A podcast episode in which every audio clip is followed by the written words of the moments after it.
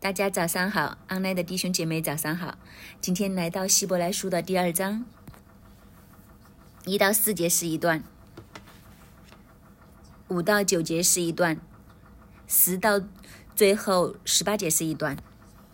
这章当然是承接昨天那一章，所以我们先看第一个段落一到四节。所以，我们当越发郑重所听见的道理，恐怕我们随流失去。那借着天使所传的话，既是确定的，凡干犯悖逆的，都受了该受的报应。我们若忽略这么大的救恩，怎能陶醉呢？这救恩起先是主亲自讲的，后来是听见的人给我们证实了。神又按自己的旨意，用神迹、骑士和白斑的异能，并圣灵的恩赐，同他们做见证。所以这章的圣经，其实我非常喜欢希伯来书，因为希伯来书的逻辑。非常的严谨，是很有条理的。它不单指用字非常的精简，但精简得来也非常的有力。今天的这章第一个字出现在眼前的就是“所以”。这个“所以”所指的是什么呢？就是第一章所讲的所有的内容，因为有第一章的铺垫，那个铺排，第一章就突然之间，好像在一个黑暗的世界里面。突然间将耶稣的那个真相、身份展示出来，一揭示出来的时候就不得了了。他是那一位，他是拥有万有的、创造诸世界的，他是神的本体，他是用命令托住万有的，他洗净人的罪，他高高的坐在天上，蛮有权全能，比天使大得多得多得多。一个这样的，一个万世的救主，是创造天地的神。所以这个画面一拉开的时候，就有了第二章的第一节。所以这个字，如果我们真正的认识耶稣，知道他的身份原来是这么多重性的，而且他是那一位至高至大的神，天地都在他的手中，天地万有都是他所创造的。好了，如果你真的认识他，你就不会轻忽他，你就不会看小看他，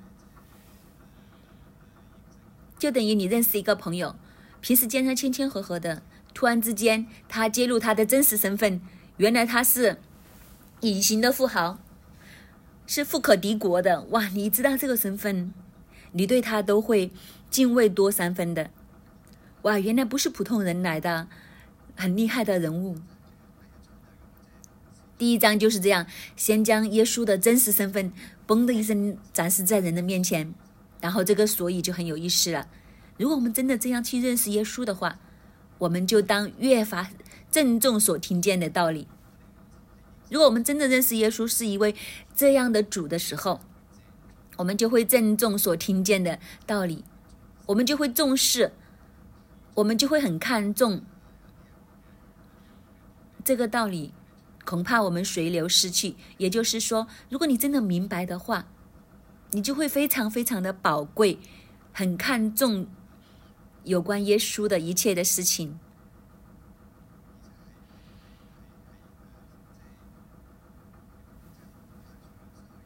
恐怕随流失去的意思就是，你会非常珍惜、珍重到一个地步，就是非常害怕这个东西从你的手中流失出去。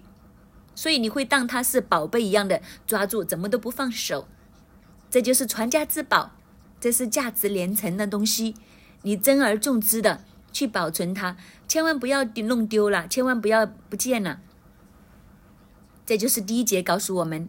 那接着天使所传的话，既是确定的，凡干犯背逆的，都受了该受的报应，而且不单只是。我们知道耶稣的身份，我们就会很宝贵这个的道理，而且这个道理更加是借着天使所传的，是确定的话。什么叫天使所传的呢？大部分的解经家都会将这个天使所传的所指的就是旧约，旧约里面很多摩西的律法等等，他们相信是天使所传的。这个天使所传的就是。指旧约里面一切的信息，是这个律法书，这些的信息都是确定的，我自己看的时候，我就会觉得，这个希伯来书的作者在写希伯来书的时候，其实他不单只是站在旧约上面，他更加是展开了一个新约，也是站在新约的土壤上面。人的逻辑，当他讲到这是天使所传的，既是确定的，我想他应该是跨越了从旧约到新约。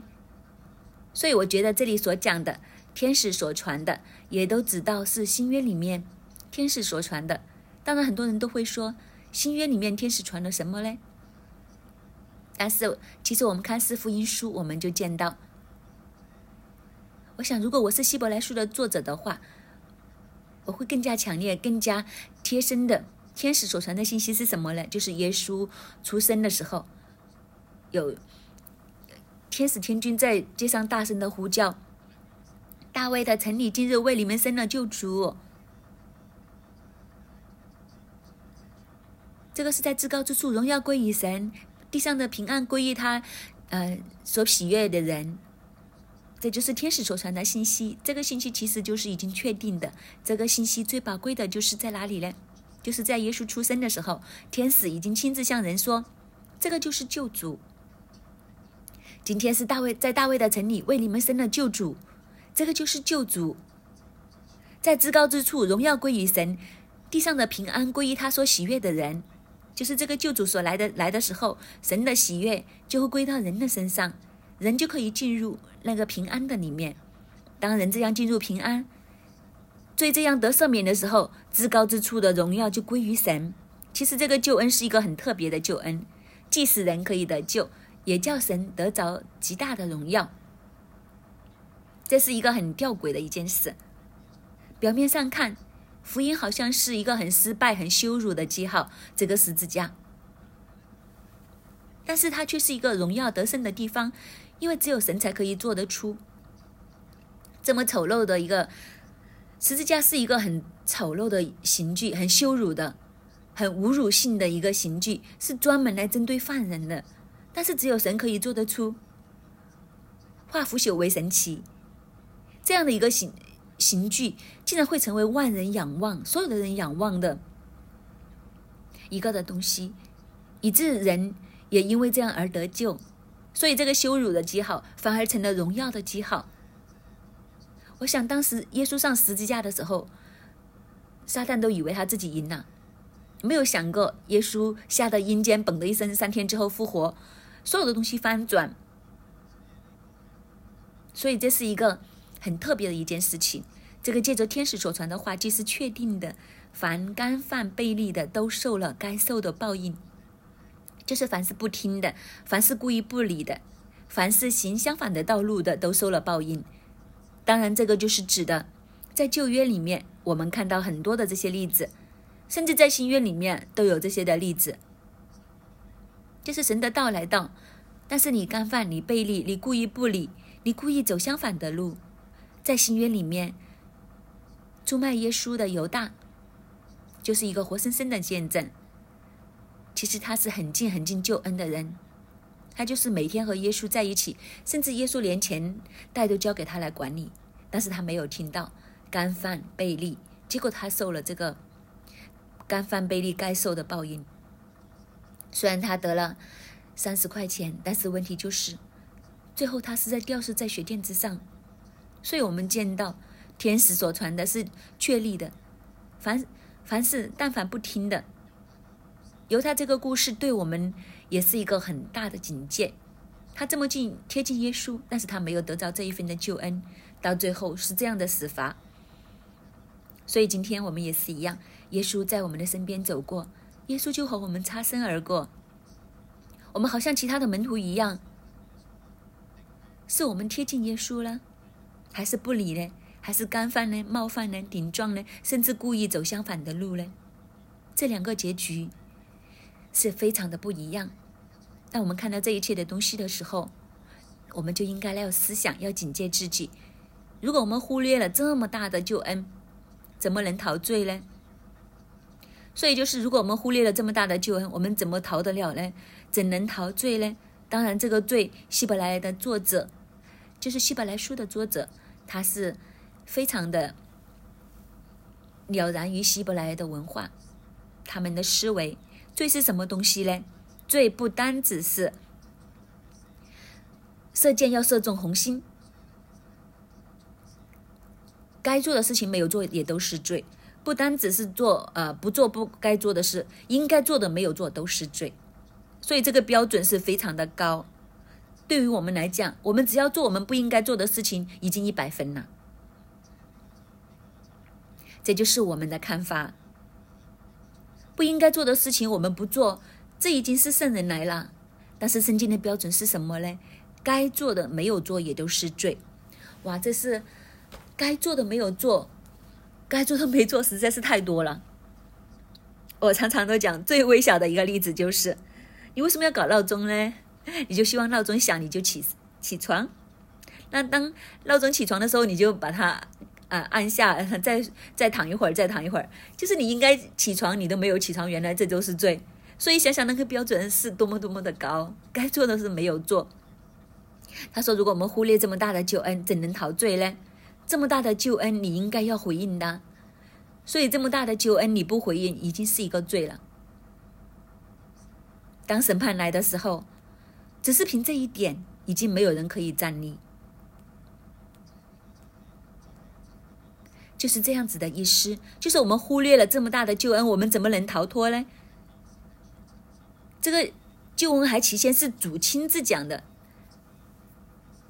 这是在新约里面耶稣来到他亲口所宣讲的，后来听见的人也给我们证实了，后来听见的人给我们证实了，所指的是谁呢？就是指耶稣的门徒，包括使呃十二使徒。和在耶稣的时代里面听闻福音、看见个耶稣、经历个耶稣的人，他们将他们的见证讲出来。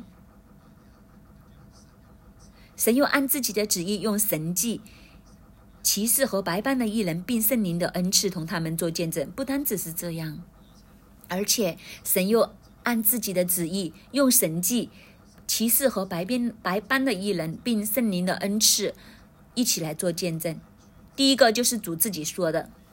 因为在希伯来人，他们的习俗里面，如果有两个证人，特别是可靠的证人，同心合意的去见证一件事，这件事就确立，这就是真的。但是救恩这件事情，究竟有多少人来证实它是真的呢？首先，主自己说，主为自己说的不算呐。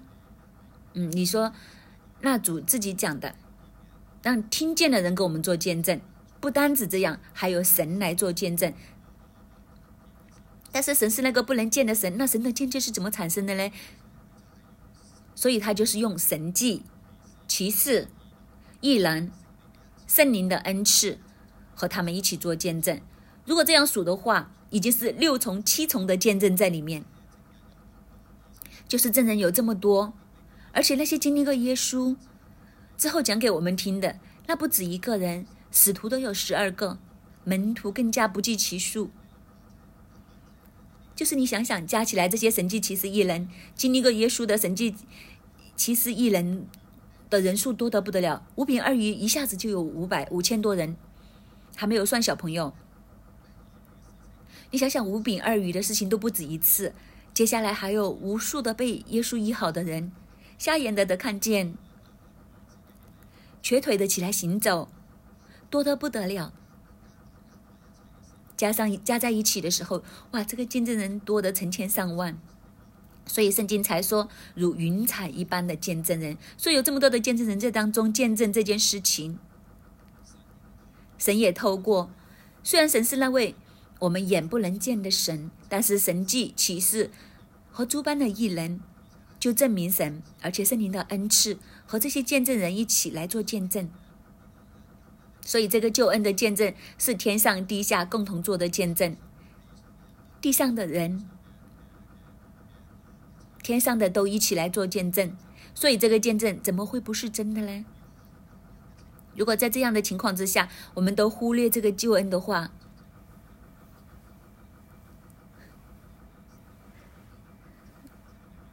就是我们在理解上可以这么理解：这样的救恩。我如果我们都不去回应，我们都不去重视，我们去忽略它的话，我们是多么的傻。这就是作者的意思。所以，其实救恩是非常的重要。这个救恩是不能够不容忽视的，救恩是不容易忽视的，因为耶稣比天使更大，而耶稣要亲自的成就在我们当中。所以，接下来我们看见五到九节，其实就是解释前面的东西。我们来看这个解释，五到九节，我们所说的将来的世界，神原本没有交给天使管理。但有人在经上猛处证明：人算什么？你竟顾念他；世人算什么？你竟眷顾他？你叫他比天使微小一点，赐他荣耀尊贵为冠冕，并将你手所造的都派他管理，叫万物都服在他的脚下。既叫万物都服他，就没有剩下一样不服他的。只是如今我们还不见万物都服他，唯独见那比成为比天使小一点的耶稣。因为受死的苦，就得了尊贵荣耀为冠冕，叫他因着神的恩，为人人尝了死味。他说：“我们所讲的将来的世界，这个将来的世界所指的就是新天新地。昨天在那一章已经帮我们理清了一个新的，什么叫末世？就是指末世耶稣来第一次来和第二次来的中间，所以我们在末世当中，还有一个叫做将来的世界。这个将来的世界。”其实就是天地更新之后那个新的世界，在启示录里面所讲的就是天上的耶路撒冷降于人间的时候，新天新地开始，在地上旧的一切都如衣服一样被卷起，大地被火革新，然后新天新地降临。这里所指的将来的世界就是这一个世界，但是我们所讲的这个将来的新天新地，这个新的世界原没有。交给天使管辖，所以这个将来要来的，才这个才是从旧约到新约古往今来所有凭信心的人一路所仰望、一直所仰望的那一个世界。甚至亚伯拉罕说思念的是一个天上的城，所指的就是这个将来要降临的新城耶路撒冷，天上的耶路撒冷。大家所望的、所等候的。就是一个这样的世界，但这个世界没有交给天使来管辖，所以我曾我经常常觉得希伯来书对于这个洛苏底主义的教会里面，一直追求这些所谓的灵智灵里面的知识，敬拜天使是一个很强烈有力的一个神学上的中流砥柱，所以我们根本不应该去敬拜天使，将来的新天新地。都不是天使去管辖，我们有一位更大、更美、更高的那一位的救主，我们应该要跟的是他，而不是这些神秘的知识，而是追求这些不同层级的天使的能力。这样，所以那个更高的才是我们要追求的对象。但是有人在经上某处说：“人算什么？你经顾念他；世人算什么？你经眷顾他。”你叫他比天使微小一点，赐他荣耀尊贵为冠冕，并将你手所造的都派他管理，叫万物都伏在他脚下。所以，既然不是给天使管理的，那是给谁呢？所以，这个作者就引用了诗篇：“人算什么？你竟顾念他。”所以，其实这里想讲什么呢？因为在这个翻译里面。我们看见有一个暂时的意思。人算什么？你竟顾念他；世人算什么？你竟眷顾他？你叫他比天使微小一点，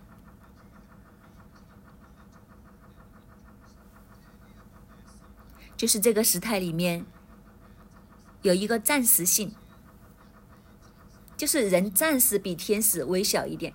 这里所讲的，我们从旧约里面的观念来看的话，观点来看。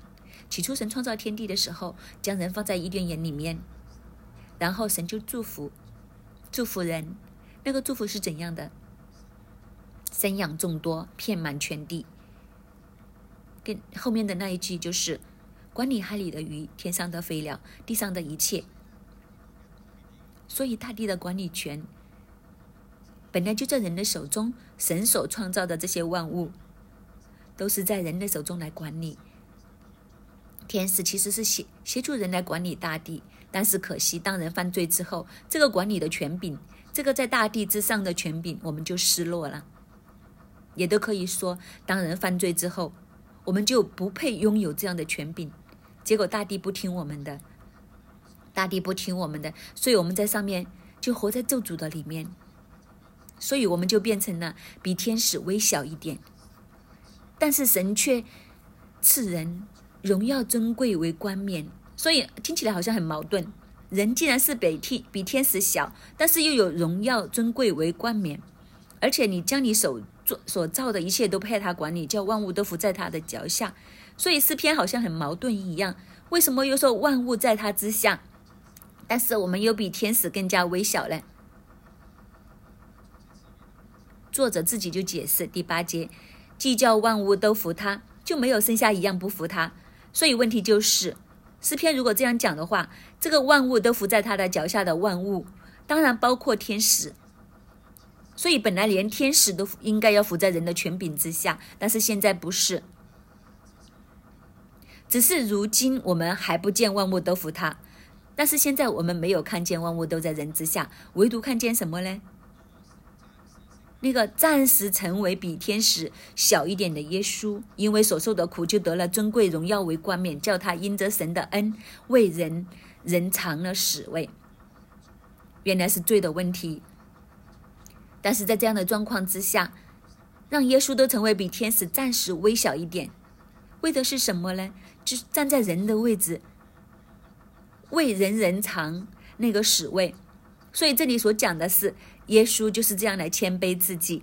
这里所看见的耶稣的形象，和第一章所描写出来的耶稣，已经是一个极大的差距。第一章所写出来的耶稣，他是万物的拥有者，他是诸天的创造者，他是坐在荣耀宝座上，他是为人除罪，而且他是托住整个宇宙运行的那一位，就是至高无大、无上至大的那一个。但是他却现在是成为比天使小一点，所以读者读到这里，脑里面就会有一种撞车的感觉。那耶稣是自大还是自小呢？这个才是特别。其实耶稣是自大的，但是他又是自小的。在他第一次再来的时候，他取了奴仆的身份，低而又低，小而又小，所以他是比天使更微小一点。也是因为这样，以色列人才。这么难接受耶稣，其实我们要去思想，我们也要去警戒自己。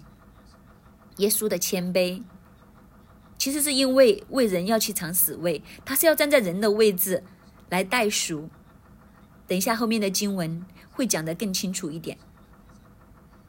所以，其实，在我们的眼中，我们要认识真正的耶稣，就是第一章的那个荣耀的身份。但是这个。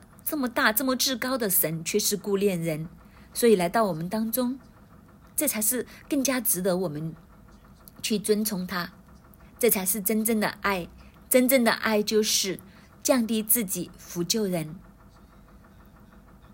所以人与人相处都是这样。啊，这些人常常叫我母堂，都会拿我的故事来讲笑话、开玩笑。啊，我。师母常常睡觉，已经关了灯，盖上被子了。他突然说：“我好想吃橙子。”那我就会去呃给他弄一个橙子。为什么会这样呢？其实这就是因为爱呀。你会放下自己的需要，抚救人家先。你会将自己降低，去迁就别人。所以我们的神就是至高至大的神，但是他却生于马槽里面，取了人的形象，为人去尝死味。神是不会死的，但是他甘心因为人的缘故，为人的缘故去尝这个死味。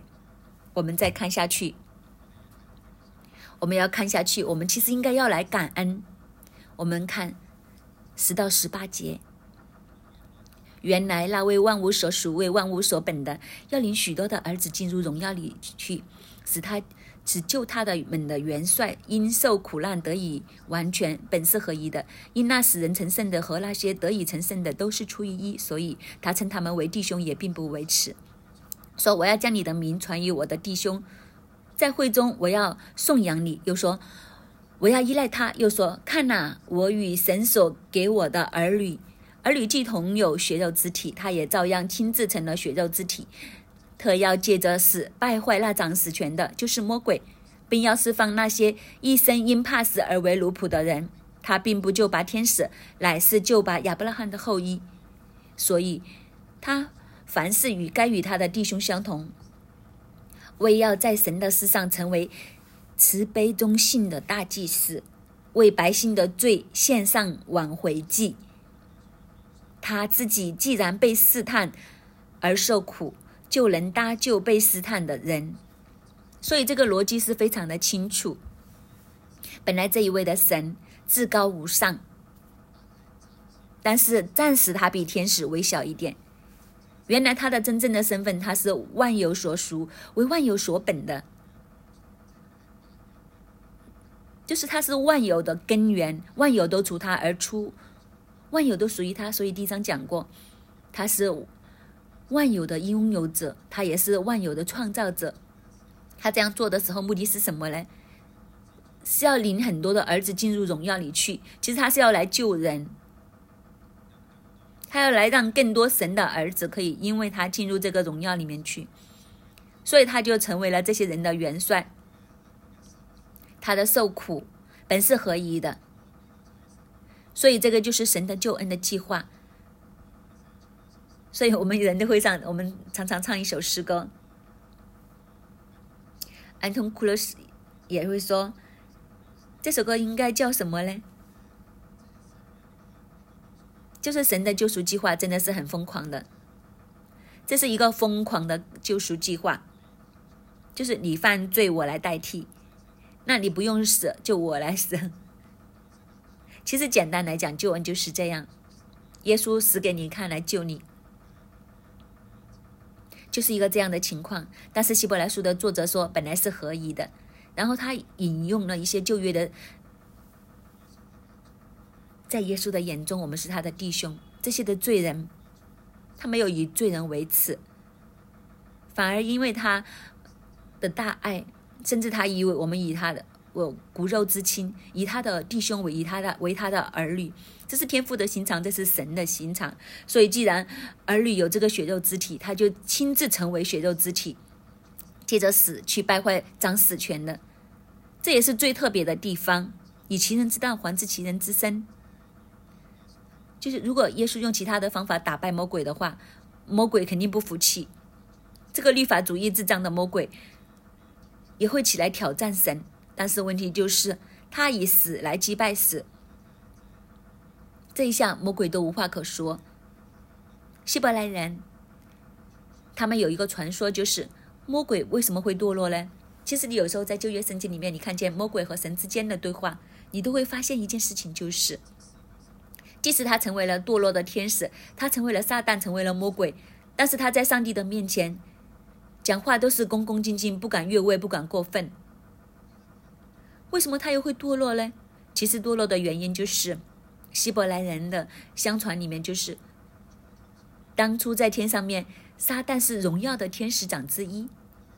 有一天，众天使都向那个人子耶稣下拜，但是这一位这么荣耀的天使长见到这位耶稣，见到这一位的人子，他是三位一体的神其中的一个位格，他一看，哇，毫无荣耀。毫无灿烂，毫无能力，这样的一个人子，我要向他下拜，这个天使长骄傲就出来了，就会觉得我像神多过他啦，所以对天赋没有问题，就是蛮有荣耀，蛮有能力，但是对着这个人子的时候看不起，拒绝下拜，然后他就带来天堂上的叛变，背叛了出来。没错，因为耶稣。他人子的形象很容易被人看清，但是问题就是，这才是神最奇妙伟大的地方，就是因为他要这样取了人的样式，以至于可以救赎人。但是我想，撒旦可能做梦都没想见，想到呃这样一个卑微的人子，经过十字架整个复活，从这个最初人看不起的卑微的人。竟然成为诸天之上最荣耀、最荣耀的那一个，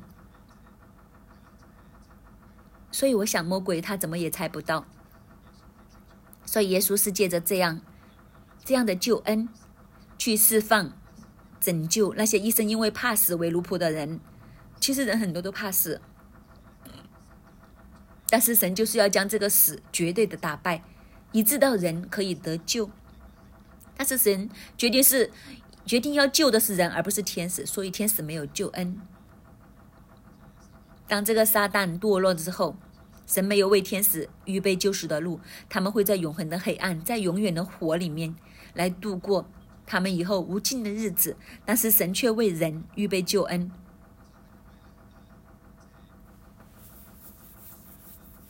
就是因为耶稣取了血肉之体，又和我们站在同一阵线上，所以他可以成为那个慈悲忠心的大祭司，为百姓的罪献上挽回祭。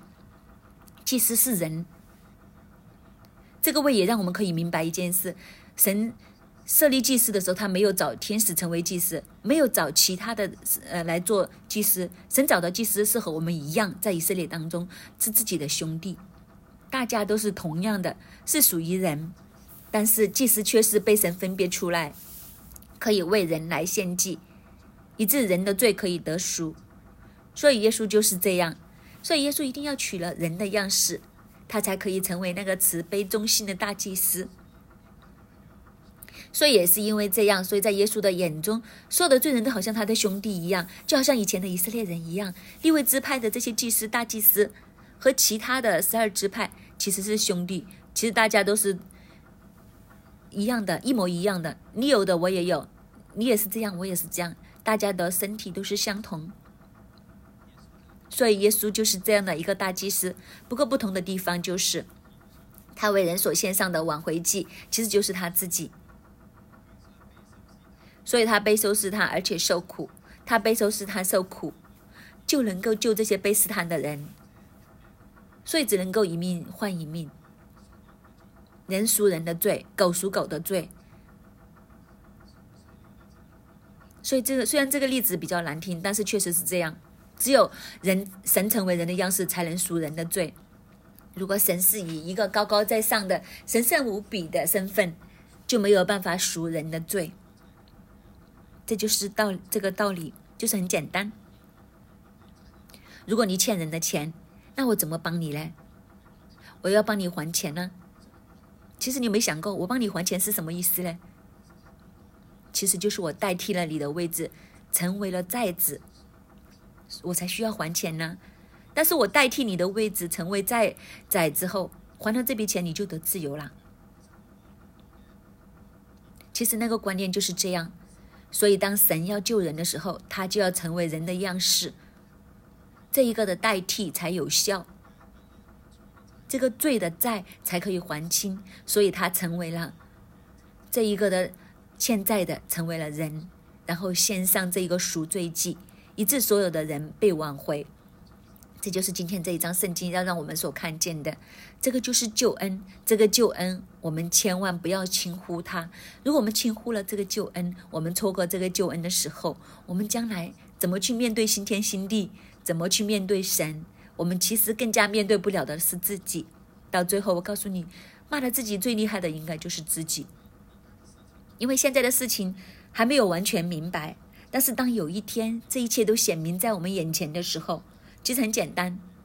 我们考试的时候都是这样。到考试出来了，拍卷的时候，啊，不合格的时候，骂骂自己骂的最厉害的就是自己。早知道我就温努力温习啦，认真读书啦。我们出来工作也是，哎呀，当年读书为什么不努力点？当年努力点，现在就不用这么辛苦啦。到最后都是自己鞭打自己。所以希伯来书的作者就是不要去到这样的境地。今天我们就要看明白这件事，然后我们就要郑重。一个这么大的救恩，这么大的恩典，千万不要错过。愿神帮助我们，让我们每一个人都这样来郑重看清楚这个救恩，看清楚这一幅图画。以知神的救恩在我们的心中千斤这么重，永不失落。阿门。希伯来书二章第九节，唯独见那曾为比天使小一点的耶稣，因为受死的苦。就得了尊贵荣耀为冠冕，叫他因着神的恩，为人人尝了死味。原来那位万物所属、为万物所本的，要领许多儿子进入荣耀里去，使救他们的元帅因受苦难得以完全，本是合一的。弟兄姐妹，我们的耶稣是万物所属，是万物所本的，他是荣耀尊贵。但他却因为这一份的恩典，给这一份的恩典给我们，为我们尝了死味，甚至将自己谦卑俯就，让自己变得微小，让世人看见他，为的，就是要令我们他所爱的进入永生。好不好？今天我们来进入更深层的感恩里面，从心而发的感恩里面，感谢我们的主，我们的耶稣是应该要坐在宝座上面的，荣耀统管万有，但他却为了我们，愿意降低，甚至被人看清。钉在最卑微、最耻辱的刑具上面，受尽极大的痛苦，就是为你、为我，好不好，弟兄姐妹？我们开声，感谢我们的主，让我们的感恩将极大的荣耀归给我们的主，他是配得的。他所承受的苦，是我们世人没有办法明白。我们是谁呢？我们是卑微，我们是忘恩的。就算我们已经领受了极大救恩的时候，但是我们却常常忘记我们的主，我们却是常常忘记我们的主。这个为我们放弃天上荣耀、降卑为人、受尽极大的羞辱的主，但我们呢，常常轻看他，常常觉得他没有能力的是我们，但是今天我们开声，用我们的认罪。用我们的感恩，将这份极大的荣耀归给我们的主，他是配的，他不是微小的，他是极大尊荣的，是因为我们，是因为我们，他要暂时成为微小。主，我们来感谢赞美你。主啊，这是一份何等大的荣耀！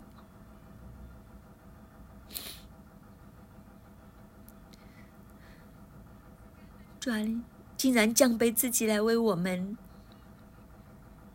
主啊，你竟然愿意受极大的羞辱、苦难，来救我们。主啊，我们原本是不配的。主要我们是忘恩的，主要我们常常只望着自己的事，主要我们小轻看救恩，主要我们的生命里面明明小小的困难，我们就离开你；主要我们的生命里面小小的引诱，主要我们就离开你。主啊，我们世界给我们小小的舒适，我们就选择世界而离开你。主啊，我们整天向你求，但主啊，我们的祷告百分之九十九都是为自己。主啊，我们何曾顾念你？我们何曾去问主啊？耶稣，你的心情如何？你的想法是什么？主啊，你这样用极大的厚恩为我们，主啊，但是我们却常常忘记你。主啊，今天，主啊，今天，主啊，就让我们回转，主啊，让我们回转。就让我们用极大极大的感恩来将荣耀归给你，主啊！如果不是因为我们，主啊，你不需要成为亲自成为血肉之体，主啊！如果不是因为我们现在罪里面，现在死地里面，主啊，你不需要自己死，用你的死来败坏死亡的权势，主啊！如果不是因为我们。经不起试探，主啊，你不需要道成肉身来受试探，胜过试探来赎回我们。主啊，你是值得我们高举，你是值得我们高举。主啊，你是值得我们用一生来高举你。主啊，你是值得我们用一生来荣耀你的。主啊，转变我们的眼光，用我们的生命体贴我们，不再体贴我们自己，而是高举你。让我们的生命不再是看地上的人有地上的苦难，而是改变我们的眼光，见到的不是卑微的你，而是你驾着云彩，带着荣耀的归来。主啊，全地都属于你。主啊，万物都属于你。主啊，主啊，你是万物之首，你是万物所本的那一位。弟兄姐妹，好不好？我们一起来开神，开神进入灵里面，求耶稣开我们的眼光，在面前出现的不再是卑微的他，而是他现在在是在诸天之上统管万有的那一位。好叫我们的心里面生存敬畏呀，对我们的耶稣生心存敬畏，就是这一份敬畏，才能让我们知道救恩我们已经得着了。就是这一份的敬畏，才可以让我们一生持守在神的里面，不是卑微的他，而是充满荣耀的他，好不好？我们进入林里面，求神开我们的眼睛，见到荣耀的他，并且我们的耶稣。是要荣耀的归来，在我们的生命里面，我们就要来荣耀。我们开始来祷告，提醒我们的灵。啦啦啦啦啦啦啦啦啦啦啦啦啦啦啦啦啦啦！西克拉巴巴巴巴巴巴巴巴巴巴巴巴，西克拉巴巴巴巴巴巴巴巴，西克拉巴巴巴巴巴巴巴巴巴巴巴巴巴巴巴巴，西克拉巴巴巴巴巴巴巴巴巴巴巴巴巴巴巴巴巴，呃，西克拉巴巴巴巴巴巴巴巴巴巴巴巴巴巴巴，克里克里克里克里克里克里，西克拉巴巴巴巴巴巴巴巴巴巴，西克拉巴巴。圣灵啊，开我们的眼睛，西克拉巴巴巴巴巴巴巴巴巴，西克拉巴巴巴巴，让我们见到荣耀的耶稣，西克拉巴巴巴巴巴巴巴巴。让我们的心生存敬畏，是克拉巴巴巴巴巴巴巴巴巴，他是自大的主，是克拉巴巴巴巴巴巴巴嘟嘟嘟嘟嘟嘟嘟，他是统管万有的主，是克拉巴巴巴巴啦啦啦啦啦啦啦啦啦啦啦啦，是克拉巴巴巴，在我们的生命不再轻看我们的耶稣，是克拉巴巴巴巴巴巴，是克拉巴巴巴巴巴巴巴巴。在他没有难成的事，是克拉巴巴巴巴巴巴。是啊，在我们的族里面没有难成的事，是克拉巴巴巴巴巴巴巴巴巴。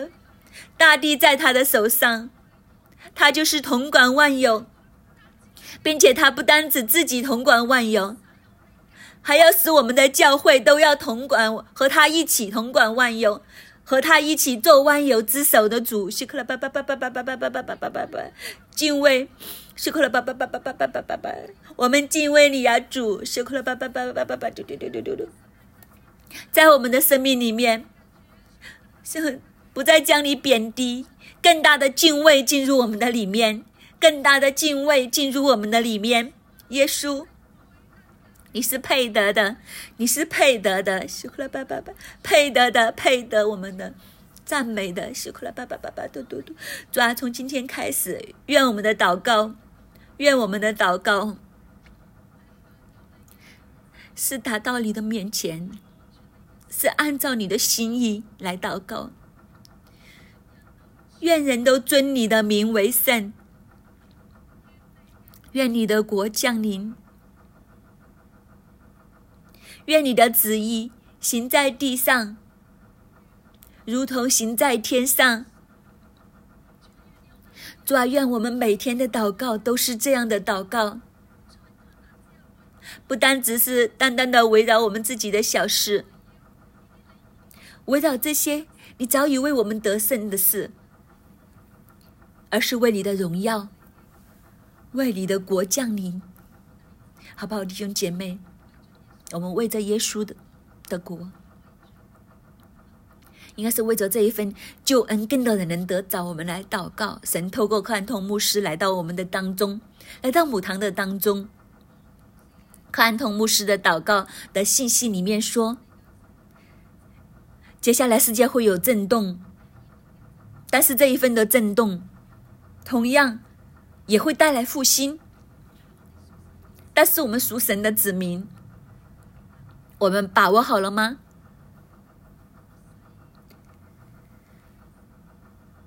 末世的味道越来越重，耶稣的脚步越来越近，但是只有我们迎接大君王的救恩，神巴不得我们全部全地球的人都迎接他。但是我们作为神的子民，我们有。为过这件事情来切切的祷告吗？愿你的国降临，愿你的旨意行在地上，如同行在天上。好不好？我们一起来开声，开声为将来这一份的震动，但是要带来复兴的来祷告，求主给我们把握这个震动的时候，就将神的救恩。耶稣用他自己的命换来的救恩，让我们可以传出去，给世人得着，让世人见到我们的神是大的，这个才是我们真正的避难所，好不好？我们开声，开声来祷告，好不好？我们从我们的近到远来祷告，先为我们身边的、我们认识的人还没得着救恩的来祷告，然后到我们公司所在。慢慢进入我们整个的香港、中国、亚洲、世界，我们一步一步的来祷告，好吧？我们来开声，开声来祷告，从身边开始到全世界来祷告，都要得着这一份的救恩，都要得着神给我们的这个国度。主啊，我们愿意全世界都得着这一份的救恩。主啊，愿你的国降临。主啊，这个要成为我们的祷告。我们每一天每一天的祷告，主啊，你听我们弟兄姐妹的祷告，还有刚刚提名的，希望他们得着救恩。但凡我们脚掌所踏之地、所属之地，主啊，你都让这一份的救恩从我们流出去。主啊，及至我们的香港，我们爱的中国、亚洲、世界，都要得着这一份救恩。弟兄姐妹，好不好？最后我们。